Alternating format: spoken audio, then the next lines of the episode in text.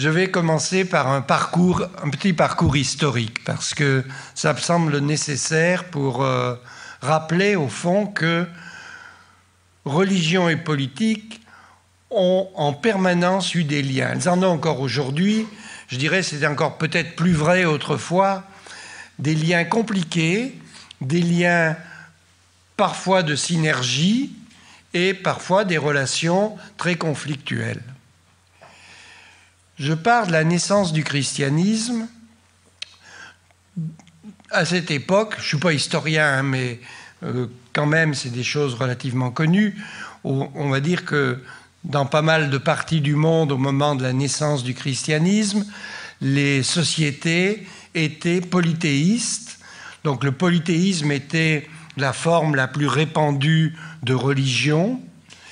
Et euh, à la naissance du christianisme, dans ce contexte de polythéisme, les chrétiens n'ont pas toujours été euh, repoussés. L'Empire romain, notamment, avait l'habitude de, pomper euh, les, dieux, des, dieux des vaincus et de les adopter éventuellement. Ça en faisait quelques-uns de plus pour se protéger, donc ce n'était pas forcément mal. Donc euh, il n'y a pas eu tout le temps de, de rejet. Il y a eu parfois de la tolérance, mais il y a eu aussi des persécutions, parce que au fond, justement par rapport à cette relative tolérance de la, du polythéisme, les chrétiens étaient euh, considérés comme un groupe trop intolérant à l'égard des dieux de la cité, à l'égard du culte de l'empereur, et donc euh, le pouvoir romain a pu craindre cette religion nouvelle, un peu comme une, vue un peu comme une secte, qui prétendait à l'exclusivité, qui disait il y a un seul Dieu, et qui pouvait euh, du coup menacer l'ordre public puisqu'il allait contre, euh, au fond, les normes établies. Cette situation va changer au IVe siècle avec un christianisme qui devient la religion officielle de l'Empire après la conversion de l'empereur Constantin. Donc vous voyez, c'est déjà c'est le pouvoir politique qui décide par rapport aux religions, si elles sont pour, si elles sont contre, si bon. Donc euh, conversion de l'empereur Constantin et au fond, euh, dans les siècles qui, à partir de là, et pour pas mal de, siècles, pouvoir temporel et pouvoir spirituel vont s'épauler mutuellement, se renforcer mutuellement, chercher à se renforcer mutuellement, mais en même temps, ils vont assez vite avoir des formes de concurrence, notamment de concurrence pour savoir qui euh, a, la prééminence sur l'autre. Parfois, d'ailleurs, les pouvoirs dans les siècles suivants vont se mélanger. On ne sait pas bien où est le temporel et où est le spirituel, parce que, au fond, les, euh, leaders religieux, les responsables religieux euh, peuvent être aussi des princes temporels, des rois temporels, enfin avoir de la gestion temporelle. Et euh, euh, inversement, il y a des, des, empereurs qui se revendiquent comme représentants, plus ou moins représentants euh, de Dieu sur terre, hein, avec un statut plus ou moins divinisé. Donc, rassurez-vous, je vais pas, je vais survoler, je vais survoler les siècles. Et là, dans un premier temps, je fais un gros saut. Je fais un gros saut avec cette carte euh, qui, euh, qui est une carte d'aujourd'hui, qui est une carte d'aujourd'hui à partir d'une euh, enquête qui s'appelle l'enquête sur les valeurs des Européens, qui est faite dans tous les pays. Elle est faite que tous les 9 ans, donc on, la recommence cette année, mais la précédente vague datait de 2008. Donc c'est des données de 2008 qui indiquent par pays la religion dominante. Quelle est la religion la plus importante dans un pays? Il y a partout en Europe une religion dominante, c'est-à-dire dominante au sens statistique. Hein. Et ce qui m'intéresse ici, donc, euh, c'est que cette carte d'aujourd'hui, eh bien, je la trouve assez, assez fabuleuse. Elle recoupe euh, étroitement les, des clivages millénaires. des clivages millénaires largement dus au pouvoir politique, parfois au pouvoir religieux aussi. Alors vous avez euh, d'un côté euh, ce qui est le schisme d'Orient, la, coupure, la rupture du schisme d'Orient entre le Xe et XIIe siècle, avec qu'a donné enfin, la religion autour de Constantinople, la religion orthodoxe, et puis de l'autre, tout ce qui relevait du, du christianisme romain. Bon. Et vous avez une deuxième rupture qu'on voit très bien sur cette carte, qui est la rupture du XVIe siècle entre protestants et catholiques. En bleu, vous avez euh, les États où domine le catholicisme, les pays où domine le catholicisme.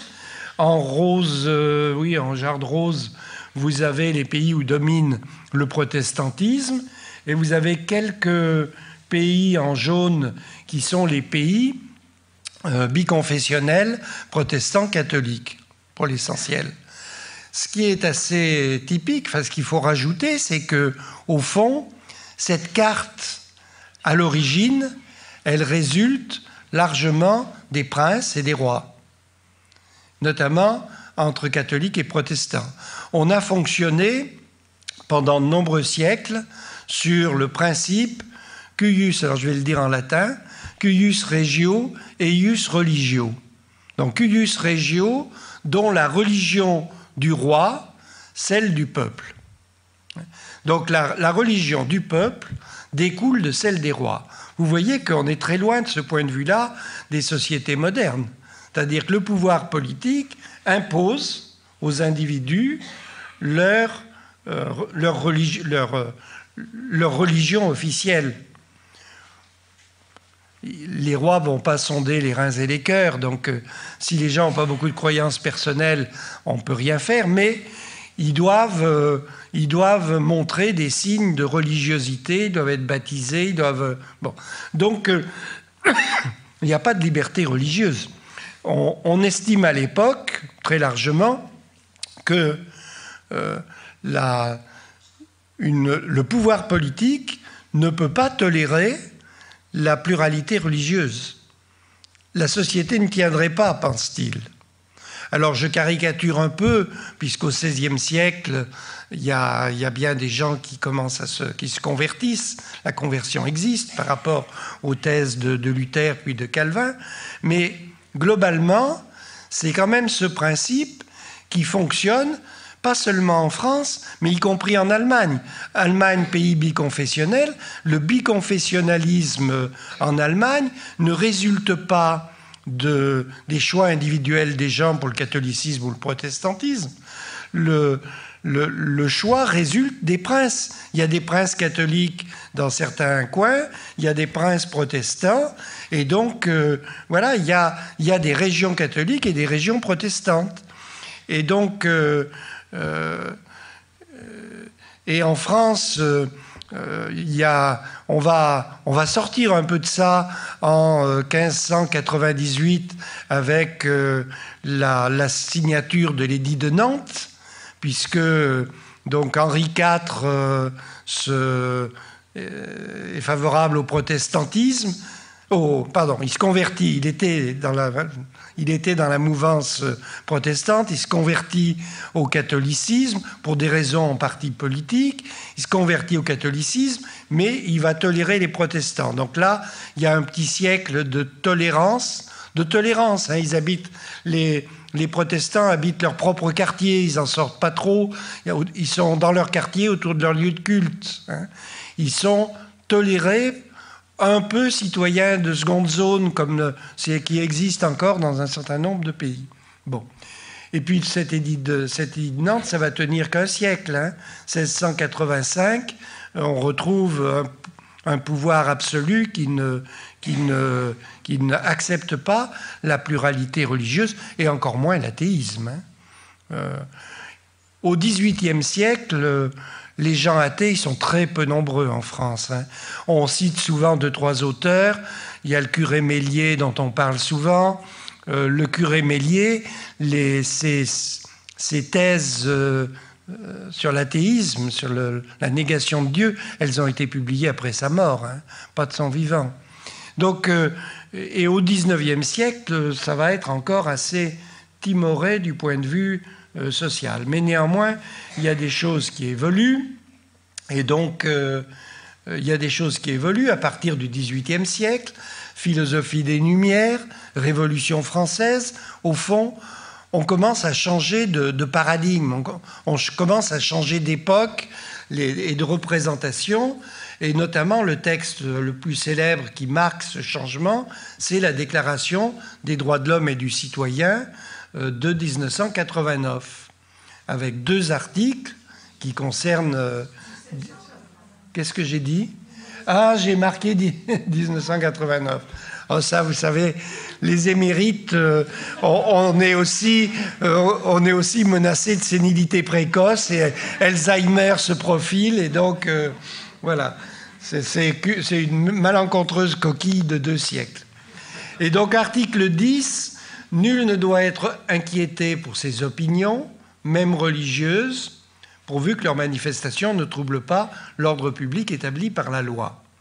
Donc ça, c'est la liberté de conscience, ce qui est donc très nouveau par rapport à ce que je vous ai expliqué auparavant. Et puis le deuxième principe, c'est la libre communication de pensée, des pensées des opinions est un des droits les plus précieux de l'homme. Tout citoyen peut donc parler, écrire, imprimer librement, sauf à répondre de l'abus de cette liberté euh, en lien avec la loi. Donc au fond, d'après cette déclaration, les principes de base des citoyens du monde moderne, c'est liberté de conscience plus liberté d'expression. Alors, je vais reprendre très rapidement ce qu'a dû exposer ici dans une conférence précédente, il y a, je ne sais pas, un an ou deux, euh, Jean Bobéro, euh, qui euh, a théorisé ce qu'il appelle les seuils de laïcisation. Et donc, au fond, c'est progressif au XIXe siècle. On ne passe pas d'un jour à l'autre d'un paradigme à un autre. Ça prend du temps, il y a des retours en arrière éventuellement. Bon mais il y a quand même des seuils, des moments marquants, et il y en a deux au XIXe siècle de marquants. Il y a d'abord l'Empire, le premier empire, où au fond, on sort du catholicisme seule religion et on passe à ce qu'on peut appeler un régime de culte reconnu. Donc le catholicisme n'a plus le monopole, il est seulement la religion de la majorité des Français, il y a un concordat, euh, il est ce catholicisme parce que religion de la majorité des Français est financé par le pouvoir politique, mais le pouvoir politique le contrôle aussi. Hein. Donc ça va un peu dans les deux sens. Les cultes protestants et israélites sont acceptés. Donc de ce point de vue-là, c'est une nouveauté aussi. Liberté de conscience des individus, mais athéisme, comme je l'ai dit il y a quelques secondes, reste très mal vu. Deuxième seuil de laïcisation, début de la Troisième République.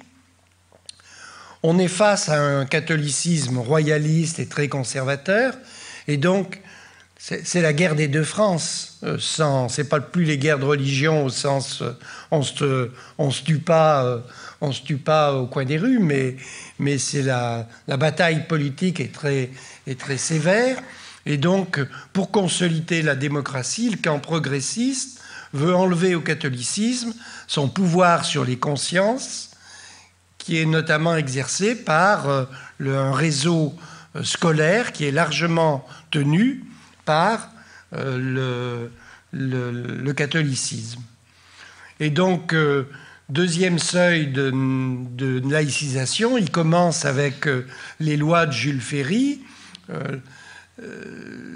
en instaurant Jules Ferry instaure des écoles primaires publiques, gratuites, obligatoires, comme euh, chacun de vous le sait.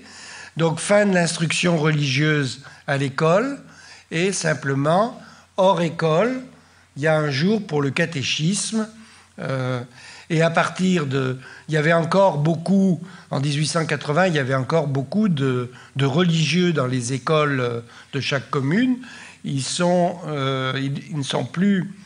Les instituteurs vont, vont devenir des fonctionnaires, on va dire, à partir de 1886 et sans religieux. Euh, ce deuxième seuil de laïcisation où l'État est religieusement neutre, où il respecte la liberté de croire et de ne pas croire des individus, euh, et où le catholicisme perd une partie de ses privilèges, ce deuxième seuil de laïcisation, il se concrétise finalement par la loi de 1905. Bon, c'est une, je rappelle, c'est peut-être des choses qu'un certain nombre d'entre vous savent, mais c'est, mais euh, c'est une, la loi de 1905, elle clôt une période d'affrontement très fort les années précédentes.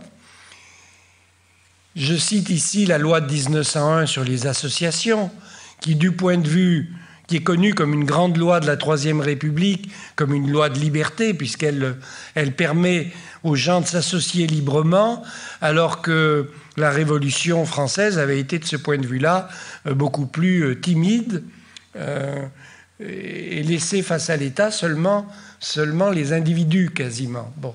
Donc la loi de 1901 sur la, elle reconnaît la liberté de s'associer à tous, sauf aux congrégations religieuses qui euh, devait demander une autorisation, et autorisation qui était en général refusée.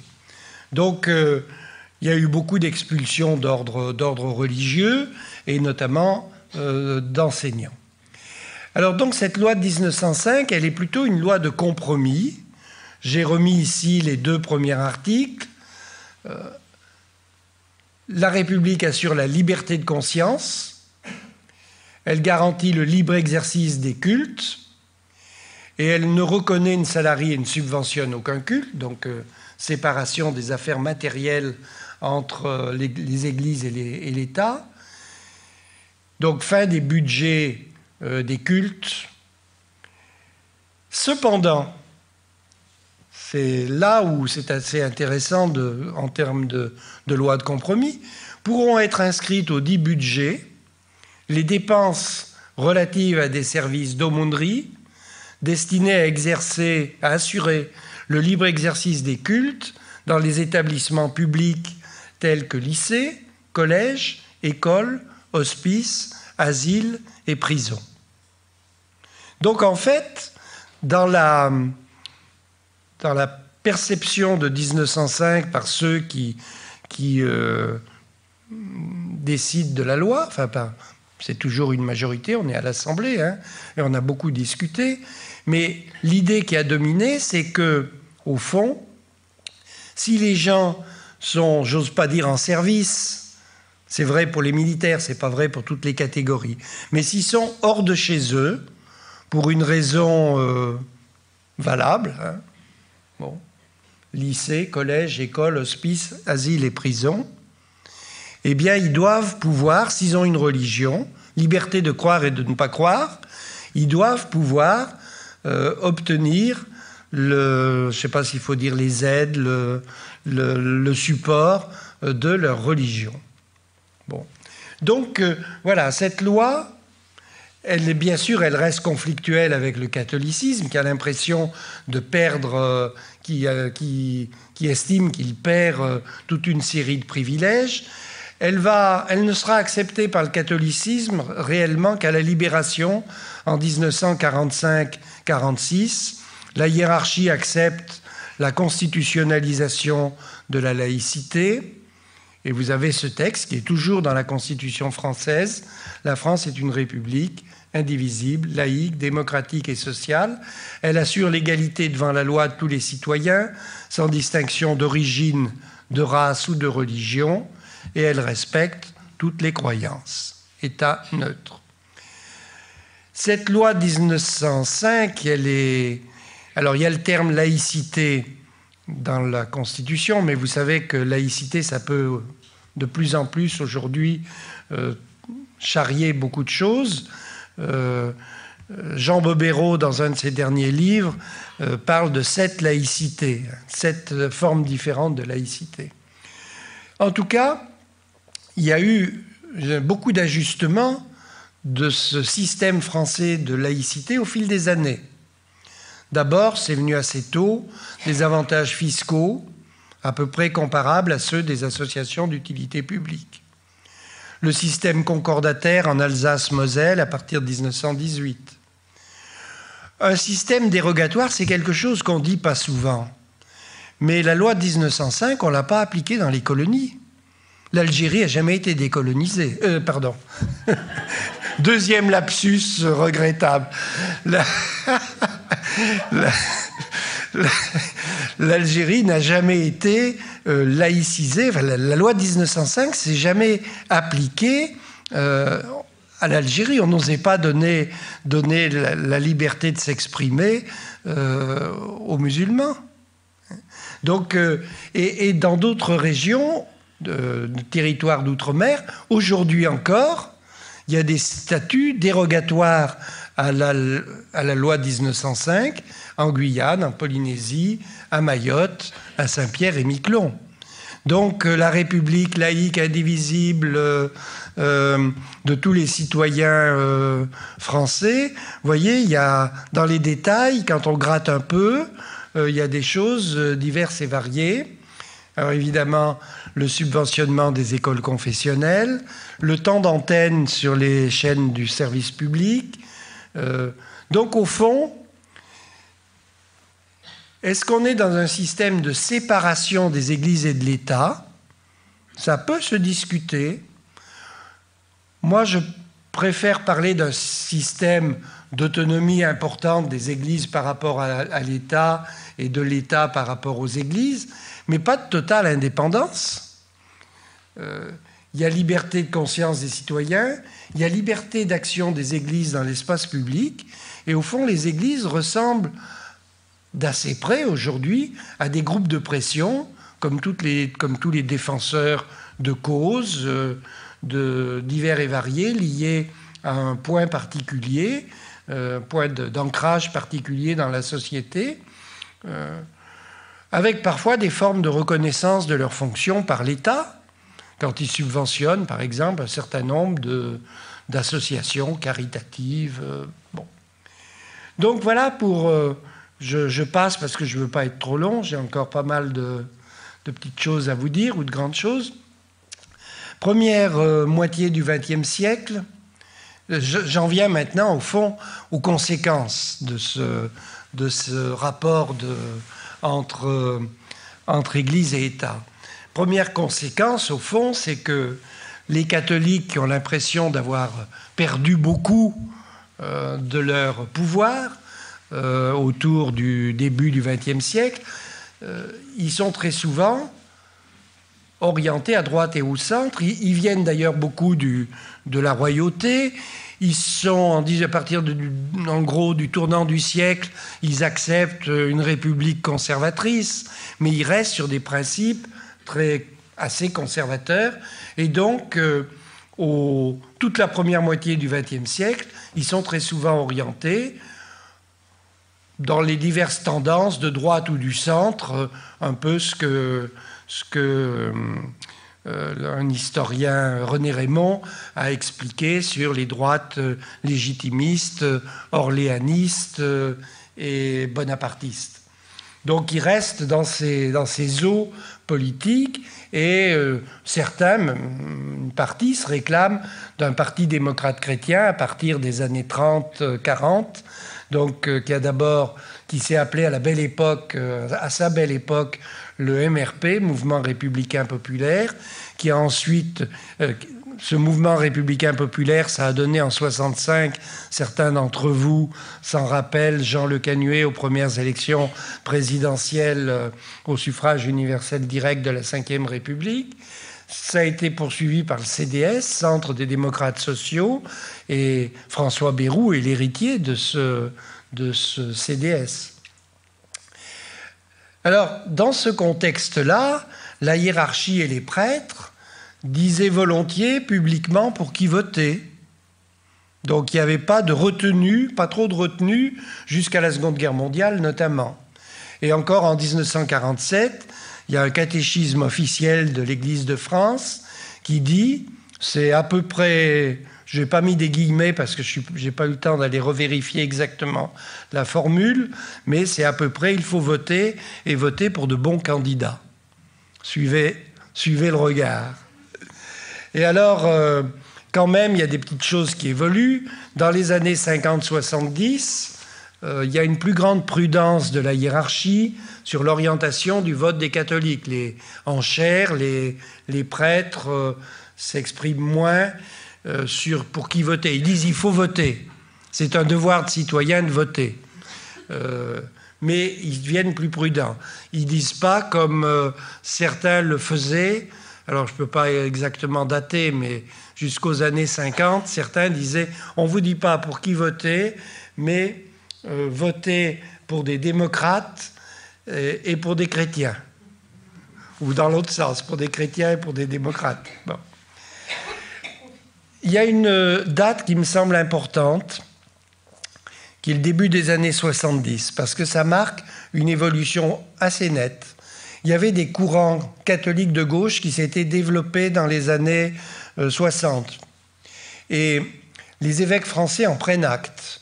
Il y a un ancien évêque de Grenoble, monseigneur Matagrin, qui dirige, qui est président à l'époque de la commission sociale de l'épiscopat français, et qui euh, euh, fait tout un travail avec ses collègues, avec des experts, et il publie un rapport Politique, Église et foi, qui va être adopté par l'Assemblée des évêques et qui dit à peu près ceci, hein, ça fait 40 ou 50 pages, donc, euh, mais je vous le résume, les points qui me semblent importants. Donc la politique est importante, les chrétiens doivent s'engager dans la cité. Deuxième point important, il n'y a pas de politique chrétienne unique. Au nom des, principes chrétiens, on ne peut pas déduire pour quel parti on doit voter. Donc au fond, c'est une manière de dire, la démocratie chrétienne, vous n'êtes pas obligé de voter démocratie chrétienne. Vous avez une liberté de vos choix politiques. Il y a. Là, la formule, je la mets entre guillemets parce que c'est vraiment celle du texte. Il y a un pluralisme inconfortable et nécessaire des catholiques. Donc l'idée, pluralisme inconfortable et nécessaire inconfortable parce que euh, quand on se divise entre catholiques, euh, c'est pas forcément considéré comme confortable. Inconfortable et nécessaire parce que justement, il n'y a pas de politique chrétienne unique. Bon. Et donc, il est normal qu'en fonction de, de ce qu'on pense, qu'en fonction de, nos milieux, de leurs milieux sociaux pour les catholiques, il est normal qu'ils puissent faire des choix différents les uns des autres. Et il y a des mouvements qui représentent cette diversité déjà dans le catholicisme. Et donc concrètement, euh, on peut être, les catholiques peuvent être à la fois pleinement catholiques et voter socialiste ou s'engager dans le Parti socialiste. Il y a un camp politique qui est, euh, je dirais, un peu stigmatisé, c'est l'athéisme militant communiste. Ça, c'est du fait. Le communisme est, surtout rejeté du fait de sa proclamation d'athéisme militant. Euh, voilà, c'est sur ce plan-là qu'il est rejeté. Le Parti communiste, comme tout le monde le sait dans la salle, va décroître à partir de 1981, pratiquement. C'est la date la plus, la date charnière. Et va monter le Front National. Et le discours des évêques, là aussi, euh, tient compte de cette montée du Front National, au moins, on va dire, jusqu'aux années récentes. Euh, à partir de 1985, on a d'assez nombreux évêques qui condamnent euh, la haine des immigrés au Front National, qui est jugée comme incompatible avec la foi chrétienne et les valeurs de l'Évangile. Alors, euh, avec l'opération de dédiabolisation du FN ces dernières années, euh, et puis aussi probablement avec euh, un caractère moins ouvert d'épiscopat français, on entend moins les évêques tenir ce discours. On a même eu quelques, il y a même eu quelques évêques qui ont, ils n'ont pas fricoté hein, avec le Front National, mais, mais ils ont été relativement accueillants aux euh, catholiques qui se euh, réclament euh, du Front National. Alors je découvre un problème J'espère que vous allez arriver à voir. Je découvre. Ça, c'est des changements entre ma clé et, et le. Ouais, on va y arriver. Donc, là, jusque-là, j'en suis aux années 70, en gros, juste après la, ou juste après la guerre. Qu'en est-il pour les individus? C'est-à-dire, si on regarde plus les élites, les évêques, qu'en est-il pour les individus? Alors, les, 30, les 25 dernières minutes vont être sur euh, les individus. Alors là, vous avez inévitablement quelques, quelques chiffres que je vais vous aider à, comprendre et à lire. Donc euh, voilà, ça, ça se lit. Euh, en ligne, ça fait 100. Donc c'est des pourcentages à l'horizontale sur 100 communistes. Et l'enquête est faite, c'est un des premiers, c'est un sondage IFOP sur les baptisés catholiques, c'est marqué en bas. Et donc, euh, euh, ce sondage donc, fait uniquement auprès des catholiques, donc il n'y a pas de, de 100 religions dans ce tableau, mais on a pour 100 communistes, enfin on a les grandes tendances politiques, et on regarde euh, quelle est leur, attitude politique, on les distingue entre dévots, c'est des gens qui sont assez fortement croyants. Le terme est daté, mais c'est celui qui a été employé à l'époque. Les simples observants, les pratiquants irréguliers et les non-pratiquants. Et vous voyez que sur 100 communistes, euh, presque tout le monde est du côté, tous les baptisés sont du côté euh, des non-pratiquants. Euh, les socialistes, c'est un peu moins monocolore, et par contre, dès qu'on vient à droite, euh, gaulliste indépendant, c'était en gros le parti qui a précédé Valéry Giscard d'Estaing, qui a précédé les, républicains indépendants et les démocrates chrétiens. Vous voyez que là, l'électorat, le, le public de ces gaullistes, des sympathisants gaullistes indépendants ou démocrates chrétiens, il est largement constitué par des euh, euh, catholiques euh, bien intégrés à leur système religieux. Alors, ça, ça nous, donne, ça nous donne un point de départ des années 50. Et on va pouvoir regarder au fil des décennies un certain nombre d'évolutions. Donc il faut quand même rappeler que la société française se sécularise à peu près depuis les années 60. Donc il y a une montée très nette des euh, athées et des indifférents aux religions, et que du coup il y a beaucoup moins de personnes croyantes et pratiquantes. Il y, a, un ventre mou de gens qui ont quelques croyances, qui sont souvent non pratiquants, mais aux deux extrêmes, il y a des groupes relativement, constitués de catholiques bien intégrés d'un côté et de... Euh, d'athées ou de sans religion de l'autre. Alors, j'ai pris ici euh, le vote au second tour présidentiel selon le positionnement religieux à peu près 30 ans d'écart. 1981, lors de l'élection de François Mitterrand, euh, au deuxième tour contre Valéry Giscard d'Estaing, et puis 2012, un duel entre euh, François Hollande et Nicolas Sarkozy. Au fond, il y a beaucoup de parenté dans les chiffres. Là aussi, c'est des pourcentages horizontaux. Vous me pardonnerez les fautes d'orthographe. Euh, donc, en 81, du côté des catholiques pratiquants réguliers, on vote à 80% à droite hein, et à 20% pour Mitterrand. Et en 2012, c'est un peu différent, un petit peu. Sarkozy 67, Hollande 33. Mais il y a des facteurs conjoncturels qui peuvent jouer hein, selon le, à la fois le, programme des candidats et puis leur, euh, leur personnalité. Ce qui a le plus changé entre les deux dates, c'est pas le vote des catholiques pratiquants réguliers, c'est en fait le vote des sans religions. Vous voyez qu'en 81, c'était pratiquement 10-90, c'est-à-dire que le vote euh, euh, de gauche des sans religions, il était presque total. Hein. Il est beaucoup plus, euh, c'est plus partagé, c'est plus partagé en 2012, 66-34.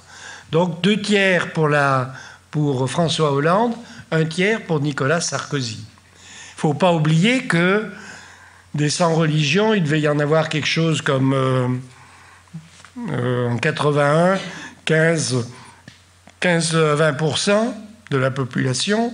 Aujourd'hui, il y en a le double. Enfin, en 2012, il y en a à peu près le double. Hein.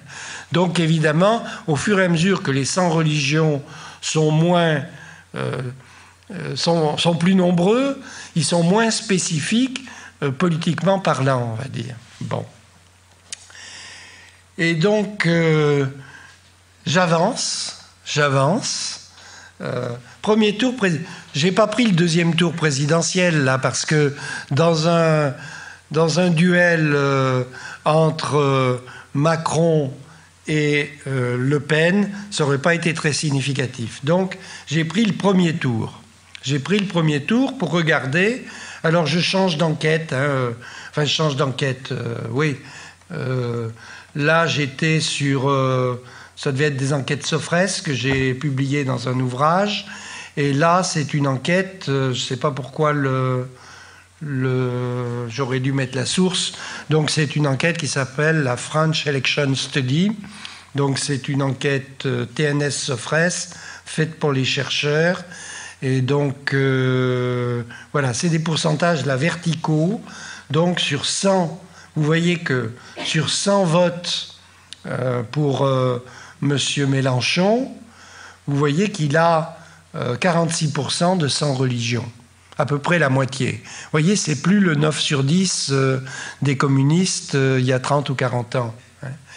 Chez les socialistes, on retrouve un peu la même chose qu'il y a 30 ou 40 ans, c'est-à-dire pas mal de sans religion, mais voilà, mais il n'y a plus la spécificité. Par rapport euh, aux mélanchonistes, les amonistes ont perdu. Enfin, les amonistes euh, n'ont plus, ne sont plus. Ils sont un peu. Mélenchon et Amon ont à peu près la même composition religieuse de leur électorat. Vous voyez, les pourcentages sont euh, très peu différents, mais vous voyez qu'ils ont tous les deux très peu de catholiques pratiquants réguliers ou irréguliers. Là, vous avez les chiffres pour l'ensemble de la population. Euh, positionnement religieux.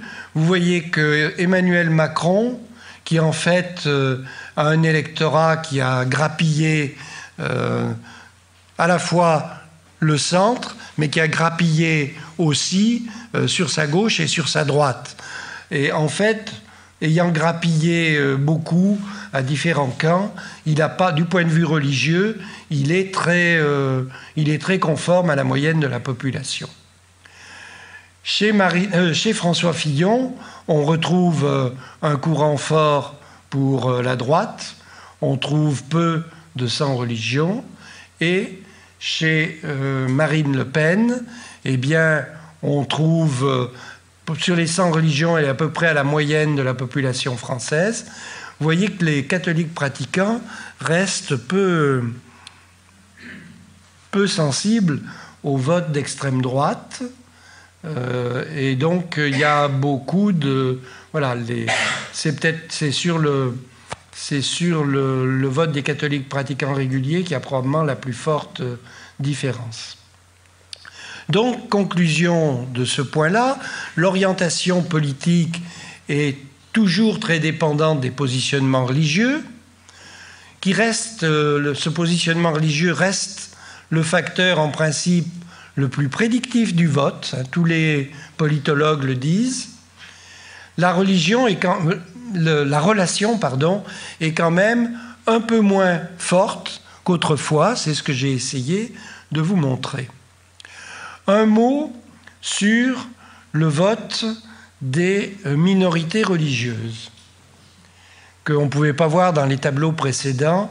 Il n'y a pas de tableau, mais je m'appuie sur des données d'enquête plus ou moins récentes parce qu'il n'y a pas toujours de bonnes enquêtes sur les minorités religieuses. Sur le vote des musulmans, on sait qu'ils votent assez massivement à gauche, selon les élections, entre 7 et 9 sur 10. Mais ils sont traditionnels en matière familiale et de mœurs.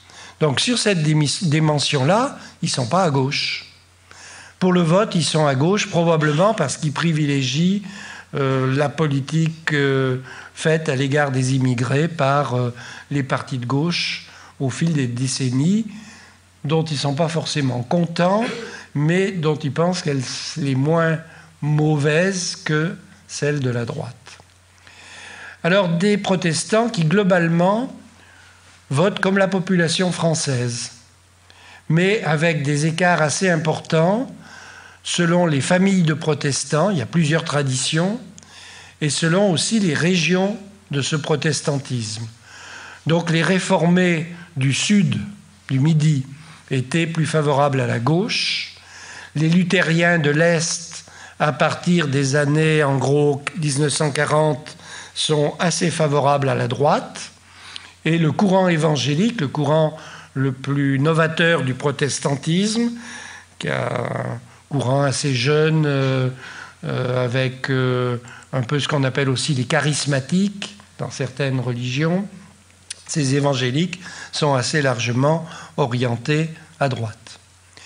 Du côté du judaïsme, il y a aussi pas mal de diversité politique, avec des juifs venus d'Europe centrale qui sont assez sécularisés et qui votent souvent à gauche, alors que les juifs d'Afrique du Nord sont plutôt plus religieux, marqués aussi par euh, la, perte des colonies et euh, euh, de fait assez souvent orientés à droite. Donc là, j'ai couvert tout ce que je voulais vous dire sur le vote. Il me reste encore à vous dire des choses, non plus sur le vote, mais sur les, orientations, enfin, les orientations de valeur.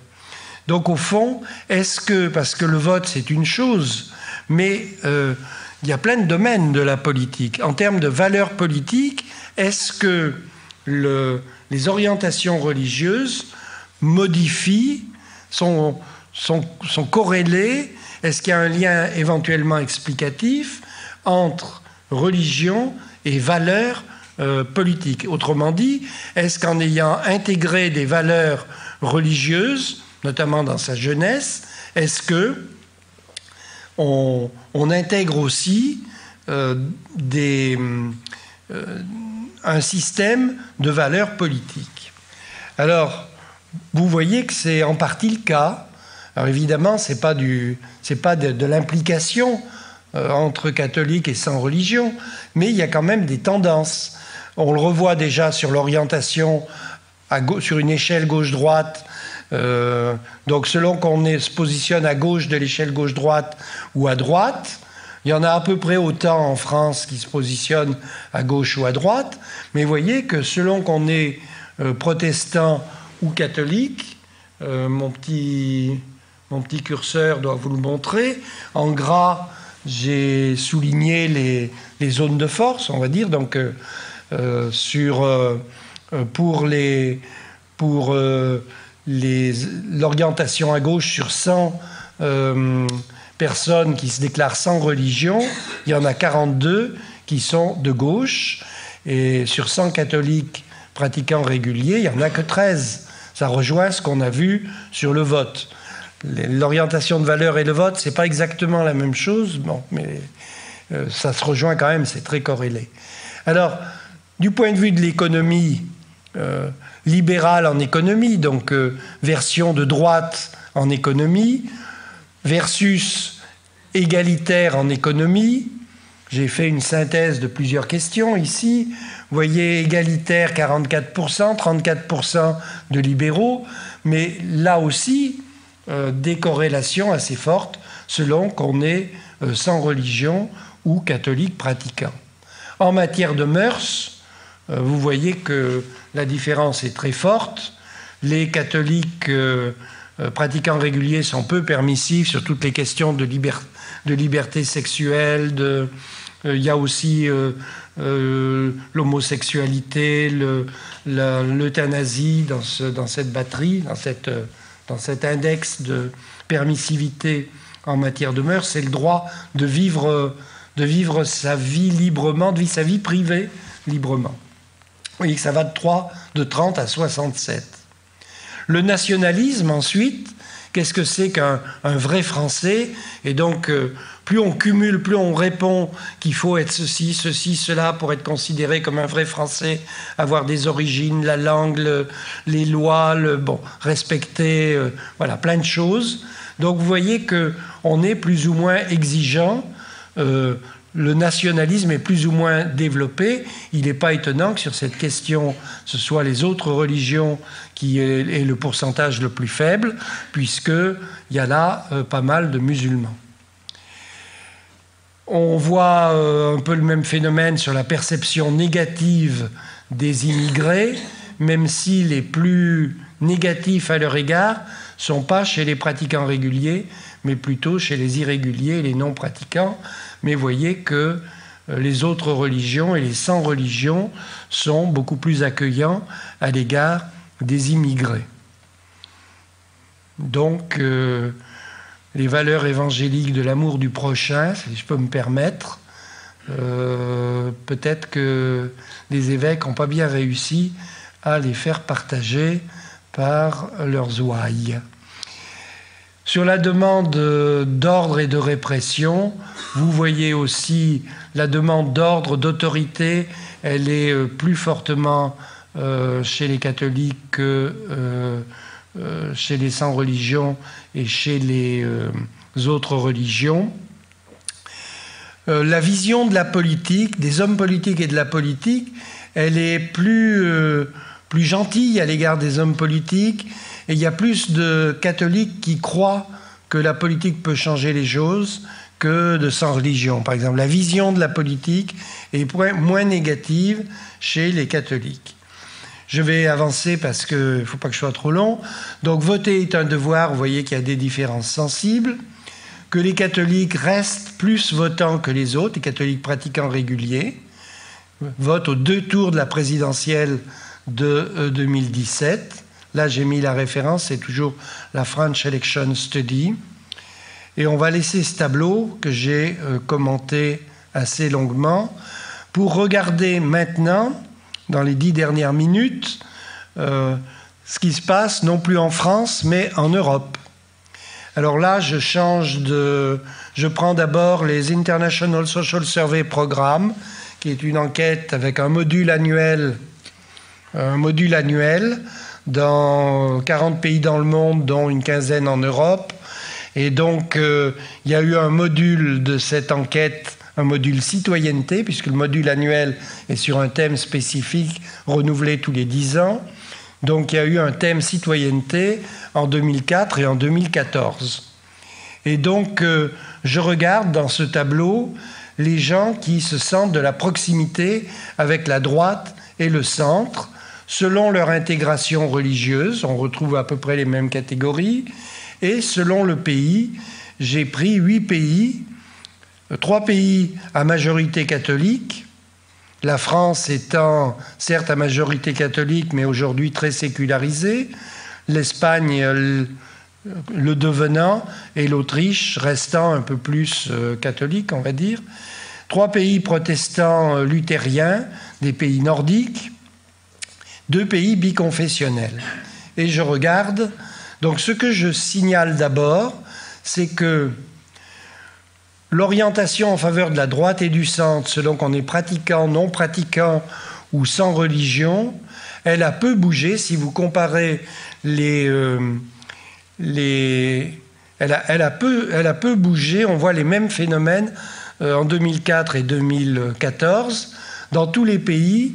Aux deux dates, euh, les pratiquants qu'ils soient catholiques ou protestants. Donc, vous voyez, là, on a les deux colonnes catholiques. Euh, euh, les deux colonnes catholiques pratiquants. Ici, on a les deux colonnes protestants pratiquants. Donc, qu'ils soient catholiques ou pratiquants, ils sont plus favorables à la droite que les non pratiquants. Hein? Donc ça, c'est assez clair. Et les sans religion sont encore moins favorables à la droite euh, et au centre que les adeptes des religions. Donc au fond, ça confirme ce qu'on a vu sur la France. Dans la plupart des pays européens, on trouve ce même phénomène.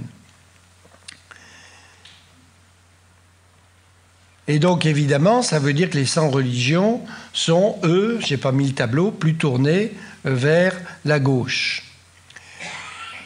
Si on regardait de très près les chiffres de 2004 et de, comparés à 2014, la petite différence, c'est une atténuation des écarts. Donc ça, corrobore l'hypothèse qu'on a vue sur la France d'une lente baisse d'influence des valeurs religieuses sur les valeurs politiques. Je change encore d'enquête. Euh, je prends la, European Value Study, l'enquête que j'ai tirée, où vous avez vu une carte tout à l'heure.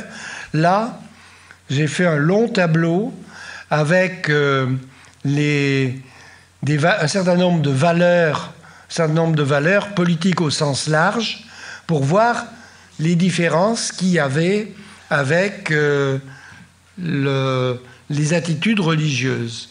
Alors là, je n'ai pas pris le même découpage, j'ai pris un découpage de différence subjective. On demande aux gens, il y a une question, est-ce que vous vous sentez religieux, non religieux ou athée convaincu. Athée convaincu, c'est assez fort. En Europe, il y en a euh, dans les 27 pays de l'Union européenne, athée convaincu, c'est à peu près 10%. Et les, religieux euh, restent un peu plus nombreux que les non religieux. Alors vous voyez que on retrouve ici, au niveau des valeurs, ce qu'on voyait tout à euh, l'heure sur les données françaises, euh, les religieux sont beaucoup plus favorables à la famille traditionnelle. Euh, les athées convaincus, je vais prendre là les athées convaincus pour ne pas prendre toujours la même euh, catégorie, ils sont en faveur du fort libéralisme des mœurs, partage des rôles entre hommes et femmes. la morale de principe, c'est du côté des religieux. La valorisation du travail, c'est plus du côté des religieux que des athées. Euh, cela dit, on peut contrôler après, faire des choses plus sophistiquées pour contrôler, par exemple par l'âge. Pas de différence sur le sentiment d'être heureux. Vous en penserez ce que vous voulez. Euh, je ne vais pas tout commenter pour ne pas être trop long.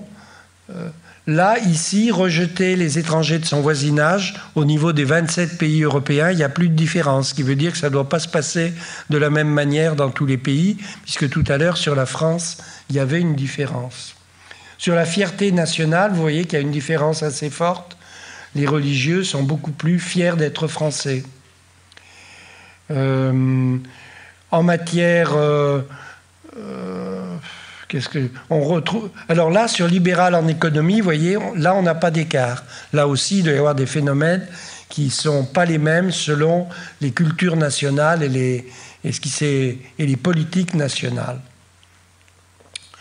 Euh, j'insiste sur le bas du tableau. Euh, on a construit deux indices, j'ai construit deux indices un de fort, d'individualisme. On prend, je prends 17 indicateurs, 19 euh, pardon, indicateurs. L'individualisme, c'est pas l'individualisation. L'individualisme, c'est chacun pour soi. Donc c'est la non-solidarité. C'est l'inverse de la solidarité. Si vous voulez un terme, euh, c'est égoïsme-solidarité, aux deux extrêmes de cette échelle. Donc le fort individualisme, c'est je pense qu'à mon, qu'à mon ego et que à mon voilà qu'à mon ego. La forte individualisation, c'est très différent. c'est je veux faire des choix autonomes. Hein. Donc euh, ces choix peuvent être altruistes. Hein. je peux, j'ai le droit d'avoir envie de me dévouer pour mon, pour mes voisins ou pour, euh, enfin pour d'autres. Euh, donc la forte individualisation, c'est tout autre chose que le fort individualisme. Vous voyez que par rapport aux attitudes religieuses, il y a des petits écarts sur l'individualisme. Donc les les, gens qui se sentent religieux sont un peu moins individualistes sur la moyenne européenne, de quelques points, d'une dizaine de points. La grosse différence, elle est sur l'individualisation. Elle est sur l'individualisation avec euh, des, euh, des athées et des non-religieux beaucoup plus individualisés, qui valorisent donc beaucoup plus les choix autonomes, euh, la liberté de choisir, que euh, les euh, religieux. Alors, je vais passer sur ce commentaire parce que c'est ce que je viens de vous dire. et j'en viens au dernier.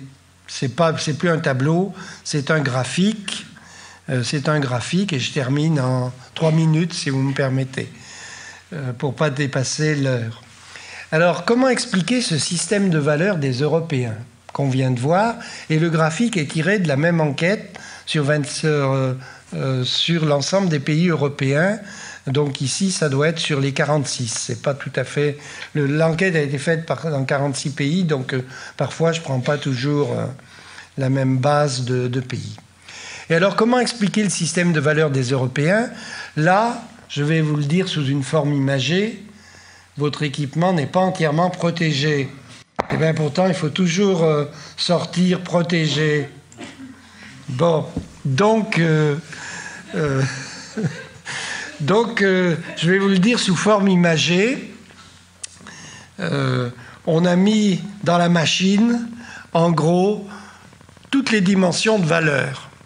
Et on utilise un programme informatique sophistiqué pour faire ressortir les axes principaux qui structurent le champ des valeurs.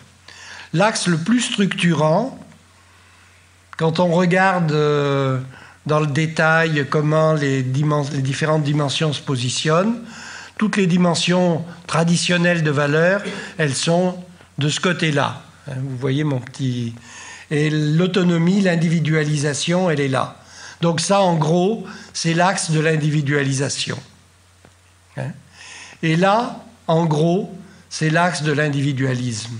Là, on a mis d'autres noms, mais attachement au retrait, c'est je pense qu'à moi, je suis individualiste. Et attachement à l'intégration, c'est je suis solidaire, je me sens membre d'un collectif. C'est là que c'est ça que veut dire attachement à l'intégration.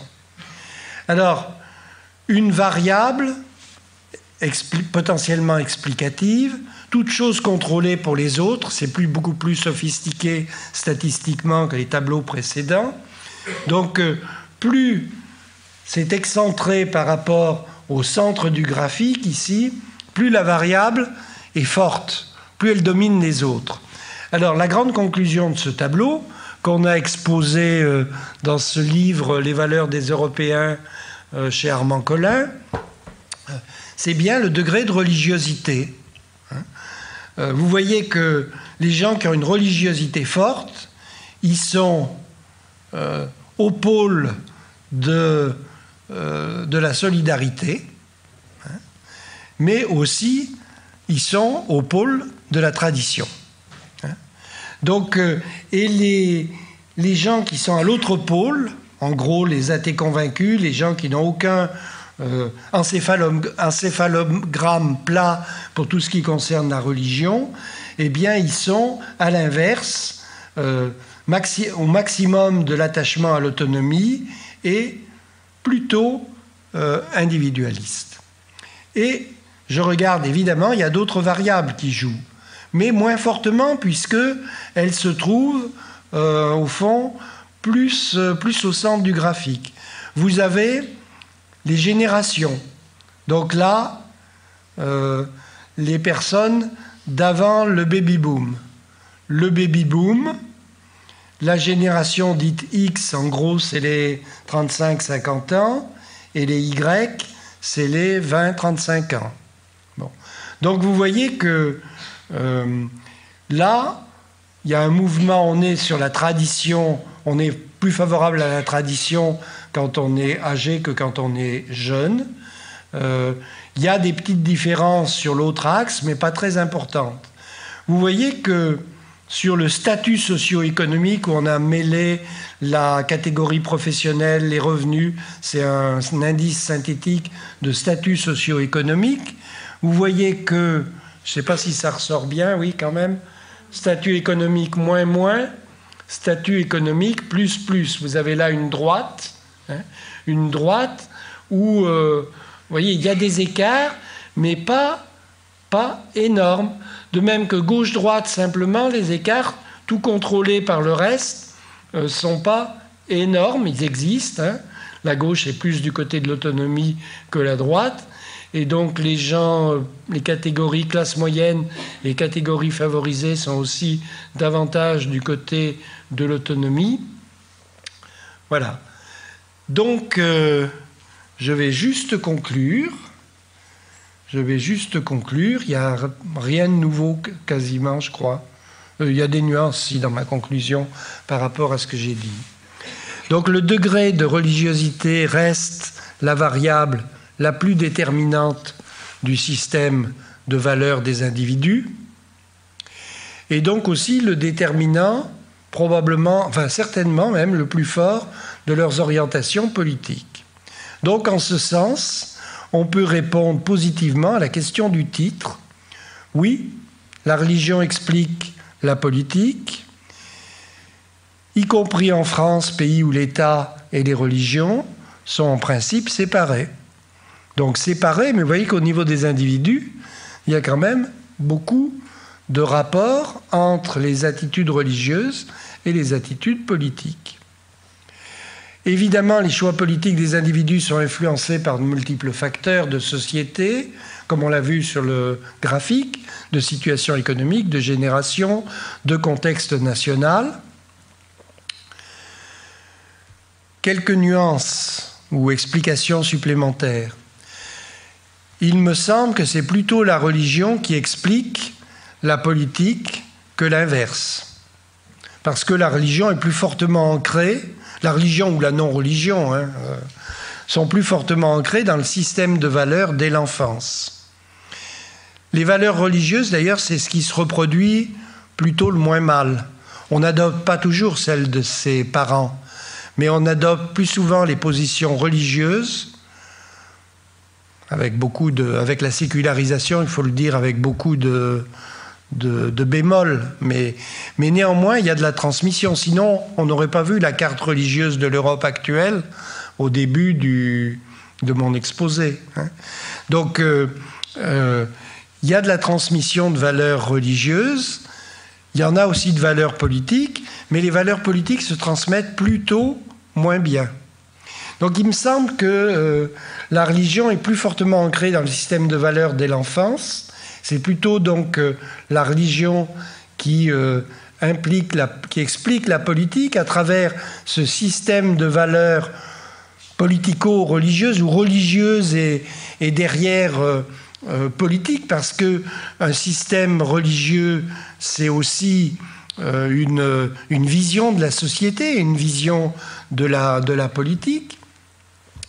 Alors, cela dit, voyez, j'ai été prudent. C'est plutôt la religion qui explique la politique que l'inverse. Mais parfois, le sens de la relation peut probablement s'inverser. On peut par exemple soutenir, ça m'intéresse pas si c'est inversé chez une personne, hein, parce que de toute façon, on trouve des... tous les types d'individus se trouvent. Les plus extravagants existent. Hein. bon. Donc si c'est une personne, ça ne m'intéresse pas. Ça commence à m'intéresser à partir du moment où c'est un courant repérable qui fait sens sociologiquement et politiquement parlant. Donc on peut soutenir par exemple que le rigorisme catholique en matière de contraception et peut-être sur l'homosexualité ensuite, au tournant des années 70 et après des années 2000, a contribué à la prise de distance de certains catholiques par rapport à leur Église. Si cette, si cette idée est juste, elle a été développée hein, par, euh, par un certain nombre de, sociologues, pas seulement pour la France, mais elle a, été euh, aussi soutenue, par exemple, pour les États-Unis. Bon, si elle est vraie, vous voyez, ça inverse, ça inverse la relation. Et puis, juste une, modulation pour terminer, euh, qui rejoint ce que j'ai dit il y a une minute. Ce que montrent les enquêtes, ce sont les parcours et les causalités les plus fréquentes dans les sociétés. Mais évidemment, respectons les individus, il existe, j'ai dit que ça peut-être que c'était un peu trop familier de dire que ça ne m'intéressait pas ce qui existe chez un individu. Il existe en tout cas des parcours et des motivations individuelles spécifiques. Donc voilà, je vous laisse euh, réagir et je suis tout oui.